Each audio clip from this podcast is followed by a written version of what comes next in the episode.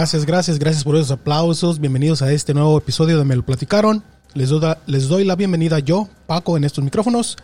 Y pues bueno, ¿de qué vamos a platicar en, este, en esta ocasión en Me lo platicaron?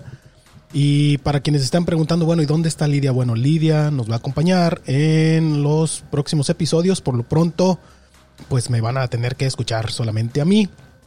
Ojalá que sea de su agrado. Y pues bueno, ya más adelantito, ¿no? Este, den, den, por ahí ya va a estar, ya va a estar de regreso. Ahora, ¿de qué vamos a platicar en esta ocasión, verdad?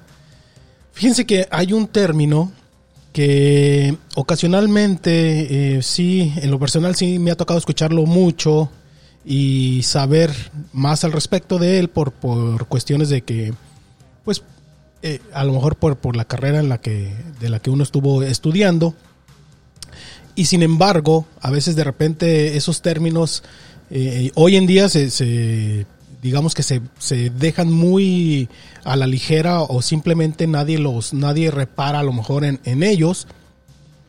Pero, pues bueno, aquí en esta ocasión, para eso estamos aquí en Me lo platicaron, porque les vamos a traer este tema, les vamos a traer, les voy a hablar, eh, todavía no digo de qué, ¿verdad? Pero les voy a hablar de algo que les aseguro les va a interesar. Habrá quienes de ustedes ya eh, sabía acerca de él y habrá quienes a lo mejor es la primera vez que van a escuchar de este término y qué significa, de qué se trata y por qué es importante, ¿no? Pero bueno, vamos al grano. Vamos a platicar hoy de lo que es la ingeniería inversa. ¿Qué es esta cuestión de la ingeniería inversa? ¿Y por qué se me ocurre en este momento hablar de la ingeniería inversa? Bueno, la ingeniería inversa es si quieren ponerlo en, una frase así muy sencilla, sería como decir, es, un proceso hacia atrás, ¿no? Eh, les aseguro que además de algunos de ustedes, cuando estábamos chiquitos, así en de kinder, 6 años, 7 años, 8 años, a lo mejor todavía un poquito más grandecitos, y habrá quienes conservaron todavía toda eh, esa curiosidad de hacer ciertas cosas mucho más grandes y eso los llevó a, a lo mejor los llevó a carreras de ingeniería, a lo mejor los llevó a, cuestiones ya más profesionales en este aspecto, ¿no? ¿Y a qué me refiero? Que en más de alguna ocasión, cuando estábamos pequeños, se nos ocurrió de repente echarle mano a alguno de nuestros juguetes, ¿no? Sobre todo a los carritos este, que de repente ya eran un poquito más avanzados, eh, digo en el cuestión de, de, de, de mi persona, lo digo pues porque luego de repente uno tenía algún juguete mecánico, ¿no? Que de repente hacía alguna, algún movimiento este, repetitivo y luego de repente dejó de funcionar, ¿no? Y no pasa que, bueno, ya nos vamos a deshacer del, del juguete mentado, pero antes de tirarlo se nos ocurre la grandiosa idea de abrirlo, ¿no? Por ahí para ver qué es lo, cómo, cómo está hecho, cómo funciona, cómo es que movía, o cómo es que giraban las ruedas, etcétera, etcétera, ¿no? O cómo es que la muñeca hablaba, o cómo es que el muñequito movía las piernas, o cómo, es que el changuito eh, hacía que, sonaran los, los platillos que traían en, la, en las manos, ¿no? Cosas como de ese sentido, ¿no? Entonces, sucede que es, una cuestión curiosa, ¿no? De repente uno lo abre y, y, el típico cuando dice uno, por ejemplo, en México, no sé, en otros países, dígame, eh, por ahí en los comentarios, vayan a nuestras redes sociales, acuérdense que nos encuentran como arroba, me lo platicaron nos encuentran también en, Facebook, nos encuentran en Instagram. Digo, para aquellos que todavía no sabían, ¿verdad? Que estamos todavía. Sí, sí, estamos por ahí. Eh, por ahí pueden decirnos si... Eh, cuál de estas cosas curiosas ustedes hicieron eh, en lo personal.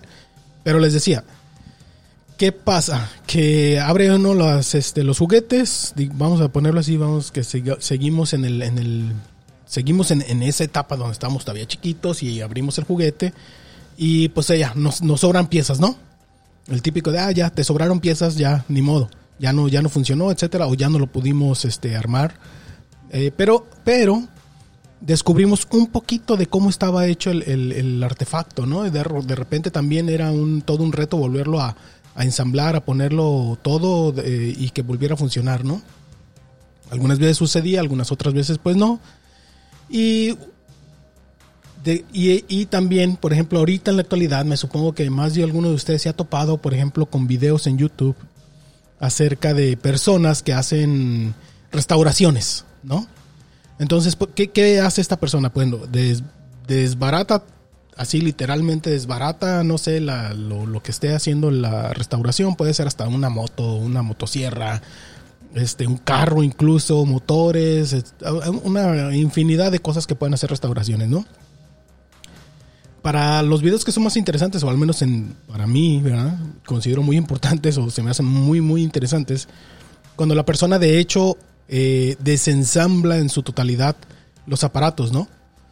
Y entonces, lo interesante de, verlo es, es, darse cuenta, ¿no? Todos estas, este, todas estas cosas, ¿no? Que, juntas hacen, hacen trabajar al, ya en su conjunto a lo que esté eh, él restaurando, ¿no? Entonces, de eso, más o menos, de eso también se trata lo que es la ingeniería inversa. La ingeniería inversa es un término, pues, que se crea, eh, es una, e, e, más o menos es la base de, cómo funciona, de darse cuenta cómo funcionan las cosas. Eso es, eso es en, en sí también, es cierto, cierto, de cierto modo la ingeniería inversa, ¿no? Entonces, por ejemplo, les decía yo por qué es tan importante la actualidad. Porque el, los procesos, o al menos la, la, tecnología como la conocemos, con la que nos rodea, por ejemplo, a veces creemos o nos imaginamos que hay un, hay un grupo de ingenieros, este, programadores, ¿no? Buscando ideas innovadoras y, y, que desarrollan algo desde cero y, le dan forma y hasta que hacen un producto, ¿no? Pero no siempre es así, o sea, también es aquí donde viene lo de la ingeniería inversa. Eh, por ejemplo, cuando este grupo de ingenieros, eh, me refiero a que van a crear un producto, no siempre se crea desde cero. O sea, también ellos, aún en la actualidad, se utilizan, muchas compañías utilizan lo, que es la ingeniería inversa. Entonces, ¿qué sucede?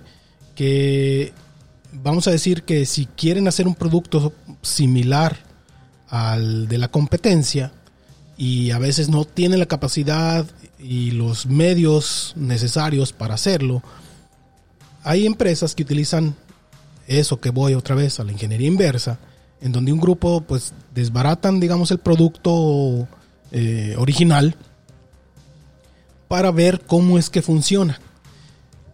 Cuando ven, por ejemplo, eh, cómo funciona el aparato, hay partes en las que, bueno, dicen, bueno, ¿y, cómo lograron poner esto aquí, etcétera, etcétera? ¿no? O sea, siempre hay cosas que, que, que que los creadores o que las empresas que hacen, desarrollan ciertas, ciertos productos, que obviamente no, no va uno a, a, poder descubrir todos los, todos los, los, procesos, ¿no? Al, simplemente verlos una vez que ya tiene uno desarmado todo.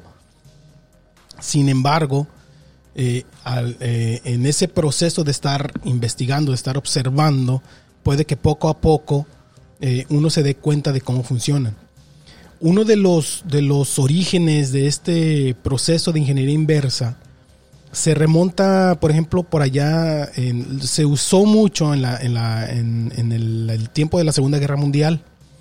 ¿Y por qué? Porque, bueno, había una guerra armamentista entre los grupos que estaban en conflicto y quien tuviera, obviamente, el mayor desarrollo tecnológico en ese momento, pues obviamente tenía grandes eh, oportunidades ¿no? de, ganar esa, esa, batalla. Entonces, en ese periodo se dio mucho esto de la ingeniería inversa. Entonces, ¿qué pasaba? Que tanto como el bando de los aliados, como los como las potencias pues del, del, otro eje, cuando capturaban aviones, cuando capturaban máquinas, este, tanques, o sea, cualquier cosa que capturara uno del otro, eran sometidos a estudios. Muchas veces los estudiaban, los desarmaban y veían cómo, cómo había hecho este, el otro país o el otro grupo para desarrollar y para tener esa tecnología, ¿no?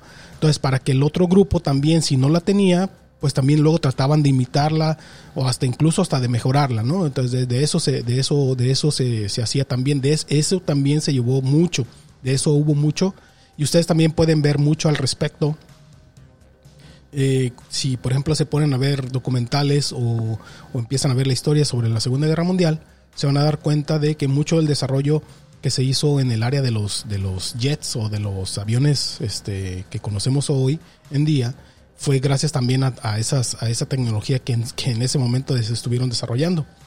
Pero bueno, les digo, eso también ustedes lo pueden, lo pueden este, averiguar y, leer al respecto, ¿no? Entonces hay mucho, mucho, mucho de eso en, este, en documentales que se pueden encontrar, en, libros, ¿no? Al respecto. Entonces, ¿qué sucedaba? Ah, sucedaba. Hay que darle ahí una, una, una, reseteadita, ¿no? Entonces, ¿qué, ¿qué sucedía cuando capturaban una máquina, un avión, etcétera? Pues bueno, obviamente el otro, el otro el otro equipo, vamos a decirlo, el otro grupo, pues obviamente no tenían planos, no tenían, dice, este, no tenían los, los documentos de cómo se hacía, etcétera, etcétera, ¿no? Entonces era un estar averiguando, desarmar todo y, tener a la, a la, gente más este, preparada eh, para poder eh, desenmarañar todo ese, esas cuestiones tecnológicas que el otro bando podía tener y que, y que cierto grupo y que el otro grupo no, ¿no? Entonces, la ingeniería inversa servía, servía para analizar ese, ese hardware, sobre todo, pues. Pero en la actualidad también se usa mucho en, las cuestiones del software. Actualmente la ingeniería inversa tiene muchas aplicaciones. O sea, se puede, se sigue obviamente analizando la tecnología de la competencia y obviamente hay quienes mejoran las cosas, pero Hoy en día también está esa cuestión legal, ¿no? De donde se pueden infringir ciertas este, patentes. Entonces hay compañías que tienen que tener mucho cuidado porque pues luego ya las demandas están al, están al día, ¿no? Porque pues todo esto sucede en, en, la actualidad, ¿no? Habrá compañías que desarrollan cierto software o hardware.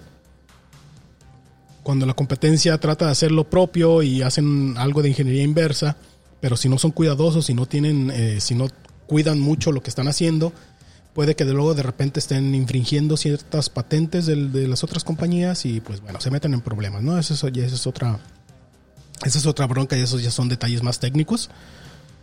Pero eh, pueden, por ejemplo, eh, gracias a toda esta cuestión de ingeniería inversa, es que también hay gente que en la cuestión de software, hay gente que es cuando se dan cuenta si hay huecos de seguridad en, en ciertos este, aplicaciones, software, lo que sea.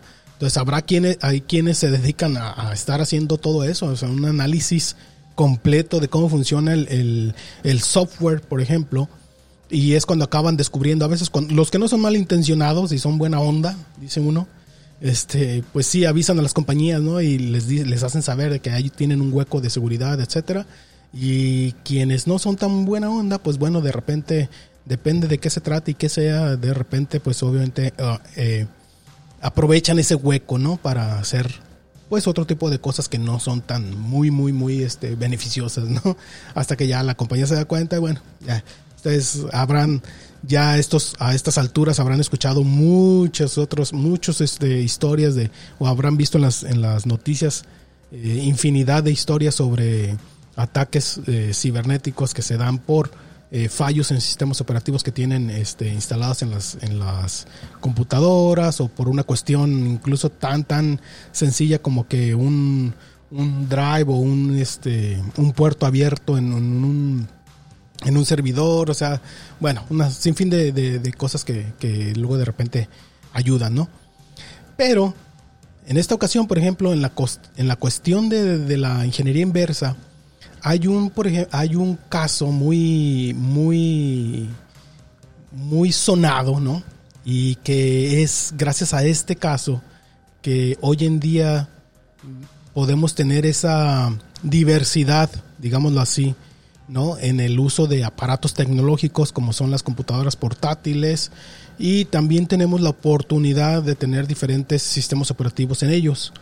¿No? Eh, digamos que gracias a esto, ingeniería inversa de que les voy a platicar, o sea que les voy a ahorita abundar un poquito más eh, de este caso, pues del que estoy hablando en, eh, en este caso, y es que esta situación dio la oportunidad de que hoy en día podamos tener ese tutti frutti, ¿no? Esa, esa, esos sabores tan diferentes en, en, las, en la computación y todo esto, ¿no? Bueno, este es el caso de, de, Phoenix Technologies. ¿Ok? ¿Quién es esta compañía? Bueno, a principios de los años 80, para que tengan ya ahí más bases al respecto, IBM, obviamente ya supongo que muchos de ustedes ya conocen quién es IBM, la compañía IBM era la reina, digamos, del mundo tecnológico, ¿no? Muchos de los desarrollos, muchos de los avances que en esos años existían eran gracias a, IBM. Entonces habrá quienes de nosotros crecimos eh, también de repente, antes de siquiera tener una computadora en casa, las posibilidades de tener una, pues eran muy caros entonces, pero también en los 90, por ejemplo, eh, al principio literalmente casi no se podría tener una computadora que no fuera IBM. Entonces, IBM dominaba el, dominaba el mercado ¿no? tecnológico. Pero es precisamente por, este, por una cuestión de la que les voy a hablar. Ellos tenían, por ejemplo, su secreto, su secreto mejor guardado era el código del BIOS que se usaba en las computadoras. ¿Ok? O el BIOS. No sé, como, no sé cómo lo, no sé cómo en algunos otros lugares lo conozcan, pero bueno. Este código era el que ellos, con el que IBM estaba siendo amo y señor de, las computadoras, ¿no?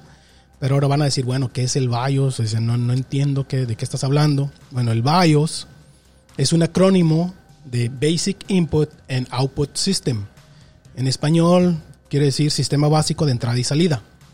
Que pues es una serie de instrucciones que están almacenadas en la placa o, en la tarjeta madre, como dice uno de, la computadora, y se encarga de las operaciones de entrada y salida. Eso todavía hoy en día sigue siendo, digamos que así, lo más básico sigue siendo así, o sea, sigue teniendo un BIOS y si no, y es que, bueno, y ahora también hay otros sistemas eh, rápidos como son los, el, como, como, son los accesos DMA, pero bueno, ya esos son eh, ahorita estamos hablando del, del BIOS, ¿verdad? y luego tampoco no, estamos hablando así ya de, cuestiones más técnicas en una computadora y cómo trabaja y nada de eso, ¿verdad? Pero nomás para que pues sepan un poquito, ¿no? Eh, pero el BIOS eh, obviamente sigue siendo muy importante en las computadoras, ¿no? Es el que se encarga de, varias, de muchas cosas, pues, pero su, su función principal es, es, el que hace que arranque la computadora, ¿ok? véanlo así. Cuando uno enciende la computadora, eh, lo primero que sucede es que se hace un, test de la memoria RAM y luego comprueba los dispositivos periféricos que están conectados, o sea, detecta el disco duro, etcétera, etcétera, todo lo que tengan ustedes conectados, ¿no? Bueno, y cuando, cuando esto sucede, o sea, cuando uno lo enciende, nomás acuérdense también que el hardware y el software son cosas totalmente separadas. El BIOS es el que va a decidir dónde está instalado el sistema operativo eh, que, debe de arrancar. Porque recordemos que también hoy en día también ustedes pueden tener en su computadora varios discos duros conectados, pero el BIOS es, el, es en el que existe la, la, eh, la regla, digamos, o la orden de cuál, sistema, de cuál disco duro es el que tiene el, el sistema operativo, ¿no? Pero bueno, por lo tanto el BIOS, si si el BIOS es incapaz de detectar un dispositivo o un disco duro, etcétera, pues les va a decir que no puede, que no puede usarlo. A veces incluso te va a decir que no puede arrancar la computadora. Por eso, si, si ustedes tienen dañado el, disco duro, que es en donde está el, disco duro, donde está el sistema operativo, pues va a lanzar un error y no va a arrancar la, computadora, ¿no? Pero también se, eh, se, encarga de detectar si existen inconvenientes en el, en el ordenador, como si hay fallos en los clusters, etcétera, etcétera, ¿no? Entonces, bueno, estas son algunas de las características pues que tiene el, BIOS, ¿verdad? Entonces, también están otras cuestiones, ¿no? Como determinar la velocidad del, CPU o del, procesador, pues la cantidad, la cantidad de RAM o cómo está, eh, cómo se encuentra, digamos, de salud también la RAM. Eh, y, también puede uno a través de él modificar o hacer ajustes en el hardware, ¿no? Pero bueno, eso es en sí lo que es el, el BIOS, ¿no? Nomás así. Entonces les decía, IBM en los años 80 era la compañía que tenía, pues que en sus computadoras tenía pues un BIOS, ¿no? Entonces en las computadoras, las computadoras se, se, arrancaban eh, con ciertas este, funciones y que detectaban las entradas y las salidas, pero este programita le pertenecía a IBM. Algo así como la fórmula de Coca-Cola, ¿no? Póngalo. O sea, IBM era el amo y señor y dueño, ¿no? Pero entonces, eh, pues nadie podía eh, y nadie había intentado, o sea, o si alguien intentaba de repente copiar el, BIOS y que, y que querían hacer su computadora, porque pues se podía, pero, pero, pero había un problema, que obviamente se iban a ver en IBM hizo muchísimas demandas porque pues muchas empresas eh, simplemente copiaron su, su BIOS y lo clonaron y, quisieron arrancar eh, sus propias computadoras, pero obviamente cuando trataban de comercializarlas o, eh, cuestiones así, pues ya IBM entraba ahí y les los demandaba, etcétera, etcétera. Pero no contaban ahora sí que llegó Phoenix Technologies, les decía esta, esta empresa, y ellos precisamente utilizaron ingeniería inversa para poder descifrar cómo funcionaba el BIOS de IBM. Aquí es donde viene lo, lo, diferente. Aquí es como, cómo fue que esta compañía de Phoenix Technologies pudo evitar las demandas de IBM. Entonces, ¿qué hizo esta compañía? Esta compañía se organizó en dos equipos. Eh, el primero de los equipos lo dedicó a estudiar el BIOS de IBM. Y este equipo le describía cómo funcionaba el BIOS al segundo equipo. Pero se lo describía sin decirles, o sea, cómo, cómo, sin decirle cómo, cómo lo, cómo lo, o sea, le describía cómo estaba funcionando el BIOS al segundo equipo, pero no estaban ellos viendo el, código, o sea, simplemente estaban como que corriéndolo y decían, ok, está sucediendo esto, bla, bla, ¿no? El otro equipo al que le estaban describiendo cómo estaba funcionando el sistema, que en términos, digamos, este, técnicos se conocen como, el otro equipo era el Clean Room, o también lo conocen como muralla china. Pero el Clean Room es, es una metodología, ¿no? De, copiar un diseño ah, utilizando ingeniería inversa. Eso es lo que estaban haciendo, pues. Esos, son los Clean Rooms, o la, o la muralla china. Entonces estos, estos, estos dos equipos trabajaban en, un, en el mismo proyecto, pero pues obviamente había una barrera de información entre ambos para no para, para que no para que uno la información del uno no interviniera en, lo que estaba haciendo el otro, ¿no? Entonces el segundo equipo pudo replicar el sistema del BIOS desde cero, sin copiar así prácticamente ni una sola ni una sola línea del código creado de IBM. O sea, ellos se pusieron a crear algo, pusieron a programar, pusieron a hacer las cosas sin ver el código de IBM. ¿Ok? Entonces lo hicieron desde cero. Y así evitaron una, demanda legal de IBM. Y así fue como le quitaron el monopolio de las computadoras eh, pues a IBM y le abrió las puertas a, otro, a los sistemas operativos. El que más conocemos en la actualidad, pues sí, Windows, pero pues obviamente ya también sabemos que Apple hace lo, hace lo propio, pero pues nos guste o no, sigue siendo Windows, sigue siendo un estándar en, en la industria en todo el planeta, ¿no? Pero fue gracias a este proceso de ingeniería inversa que Phoenix Technologies puso, pudo desarrollar un BIOS o el, o el sistema este de entrada y salidas en una computadora y hoy en día podemos tener la facilidad, ¿no? De incluso de armar nuestras propias computadoras sin depender única y exclusivamente de una sola marca. Por eso es que es tan importante, por eso les decía cómo es que ha marcado incluso la tecnología que manejamos hoy en día este, este hecho.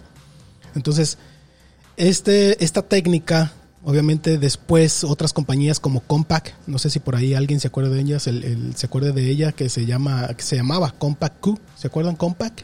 Algo así. Y pues bueno, ellos fueron también eh, esta, esta, empresa en su momento fue la primera que creó el primer, eh, la primera computadora prácticamente compatible con los sistemas de IBM. Pero pues obviamente no, no, tuvo tanto éxito, ¿no?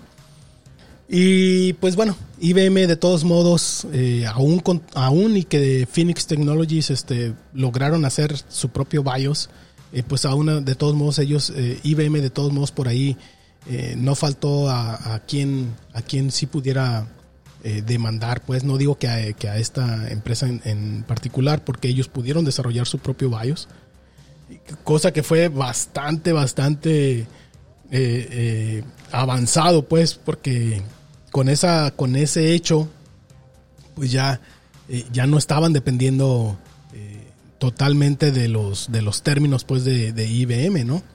Entonces, cuando todo esto sucedió, eh, ellos, eh, les digo, y si quieren, por ejemplo, revisarlo, quienes tienen una computadora, una PC, una que corre Windows, también hay manera de verlo en, la Apple, pues, pero no creo que lo vean. no sé si a alguien de ustedes les tocó ver, por ejemplo, cuando querían hacer alguna modificación en el BIOS y lo abrían, esa famosa pantalla azul, ¿no? Con las letras, sobre todo, en, en, su mayoría amarillas. Donde uno podía hacer las, los cambios, ¿no? De, qué es lo que quería que, que arrancara, si el, si el CD, el DVD, etcétera, etcétera. Y si se fijan en la parte de arriba, eh, en muchas ocasiones dice Phoenix, que es la que es, o sea, o sea quiere decir que, que, el BIOS en esa computadora es de Phoenix Technologies, pues el BIOS solamente, pues. Entonces, pues eso, eso fue lo que, lo que se desarrolló, lo que se logró con este proceso de ingeniería inversa, ¿no? Entonces, así fue como esta empresa, quienes en la actualidad les digo, quien se ha visto más beneficiado con todo esto, eh, pues obviamente fue Microsoft, ¿no? Que aprovechó, que aprovechó esta apertura de los sistemas y pudo, y con el tiempo, pues, eh, como eran una, una serie de instrucciones funcionales, pues obviamente quien, quien ahora se benefició con, con, mucha fuerza, pues fue Microsoft, ¿no? Al, al, estar desarrollando su sistema, que empezó con el MS2 y luego pues ya lo que conocemos ahora como, como Windows, ¿no? Entonces la industria pudo, pudo acceder ya así a una alternativa, ¿no? Al, al código que tenía, que era tan restrictivo en ese entonces por IBM. Y también pues IBM no solamente perdió esa parte, sino que también perdió el control del hardware. Entonces, pues en esa parte el triunfador de, esta historia, pues obviamente no fue IBM, pues fue este Phoenix Technologies, ¿no? Que gracias a él aparecieron ya las primeras computadoras, este, digamos, clonadas con, con sus propios sistemas operativos, como el MS2, les decía, el Windows, que ya ahora en día se ha vuelto pues literalmente así un estándar en la industria, ¿no? En, todo, en todos lados, en todas partes.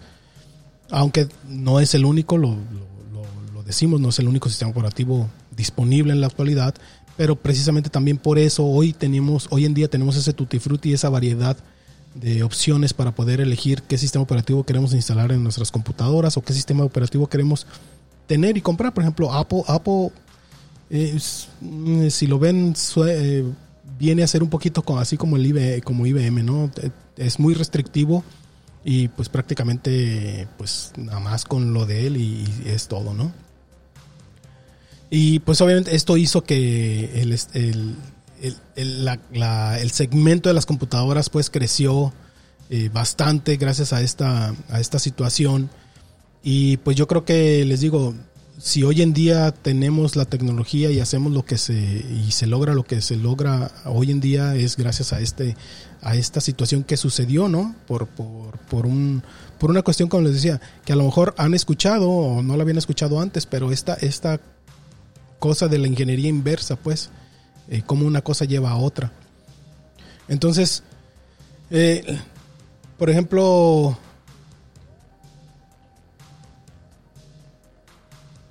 hay, creo que, que hay una serie. Yo no, yo la verdad no la he visto, pero por ahí en uno de los artículos por ahí decía que hay una serie que se llama Halt and Catch Fire. Yo la verdad no sé, no sé de. Dice que es una producción de AMC. Yo no la he visto, no sé cuál es esta serie, pero en uno de los artículos mencionan que en esta serie eh, precisamente hacen referencia al caso este de, de que hizo Phoenix eh, sobre IBM.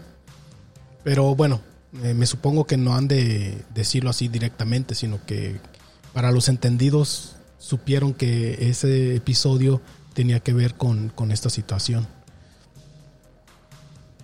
Y ya, pues ya, este, cuando no, cuando IBM, pues ya de plano no pudo demandarlos porque se dio cuenta que pues no, eh, no estaban infringiendo ninguna patente, realmente el código era diferente al de ellos, pues ahí ya fue cuando ya no tuvieron de otra.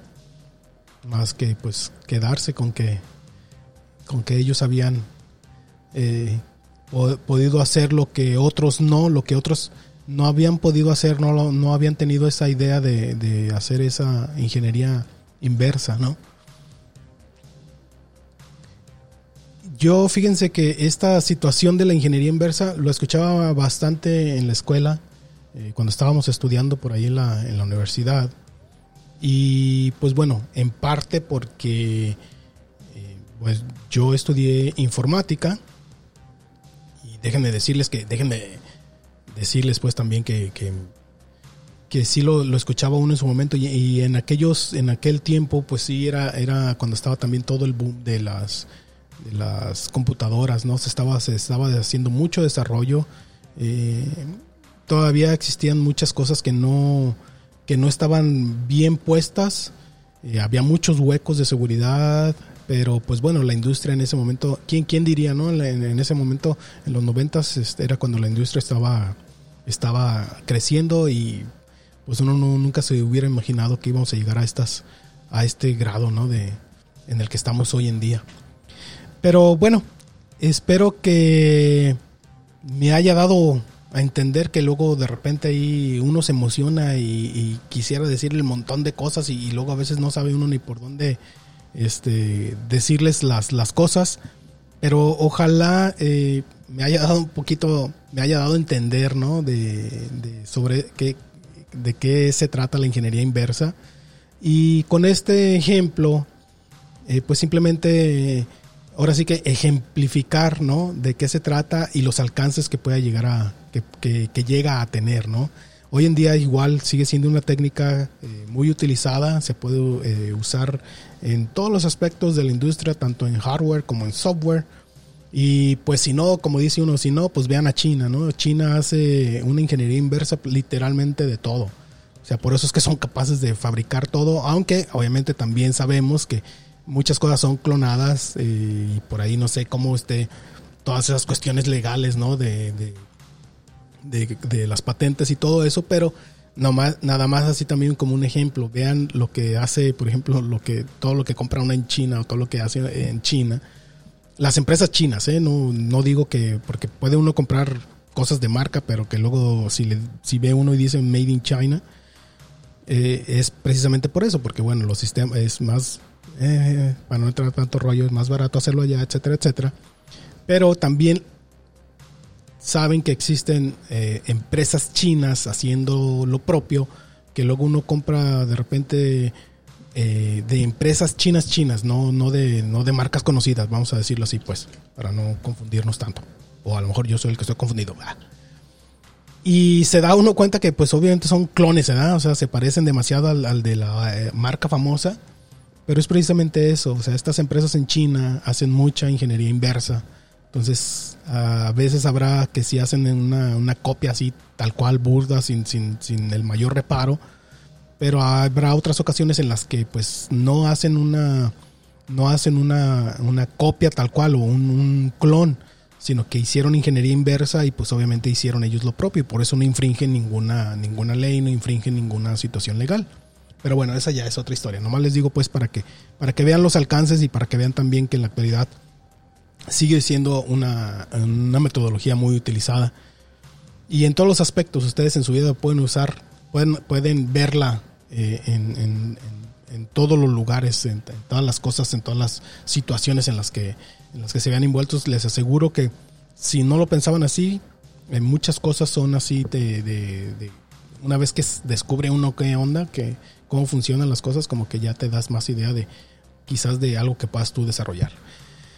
Y ya me eh, dejamos aquí la plática porque si no, les digo, me emociono y como que digo y no digo y luego de repente enredo todo, ¿no? Ojalá que no haya, no haya estropeado todo este asunto ahorita ya aquí al final de, de la plática.